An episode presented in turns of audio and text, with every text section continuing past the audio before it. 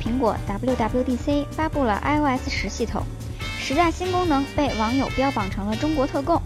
可看样子，天朝的小伙伴并不领情啊！一早醒来看到的都是哭天喊地的回复，不知道未来的 iOS 系统还会不会给大家带来意想不到的惊喜了？千万不要让果粉们失望啊！昨天在上海举行的 OPPO R9 发布会，杨洋也登场了，场下一众粉丝都激动的不能自己。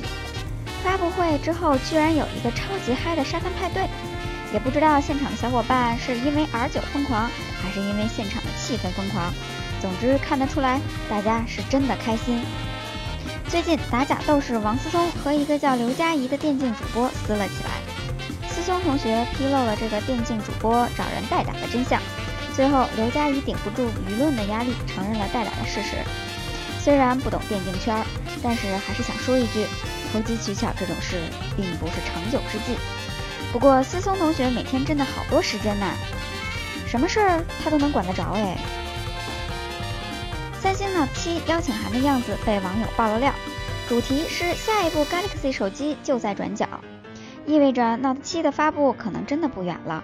传说 Note 7将采用侧面曲屏设计。如果有人对昨天的苹果 WWDC 失望，那么可以期待一下八月份的三星发布会哟。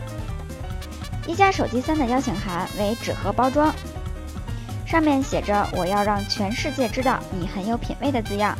打开后可见一张卡片，上面照例是发布会的时间和举办地址，而下面的一段话真是让人思绪不稳定。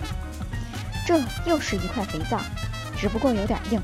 还记得我们最初见面的场景吗？也是从一块肥皂开始。在这里，只想说一句：十五号一定要看看你们到底要搞什么呀！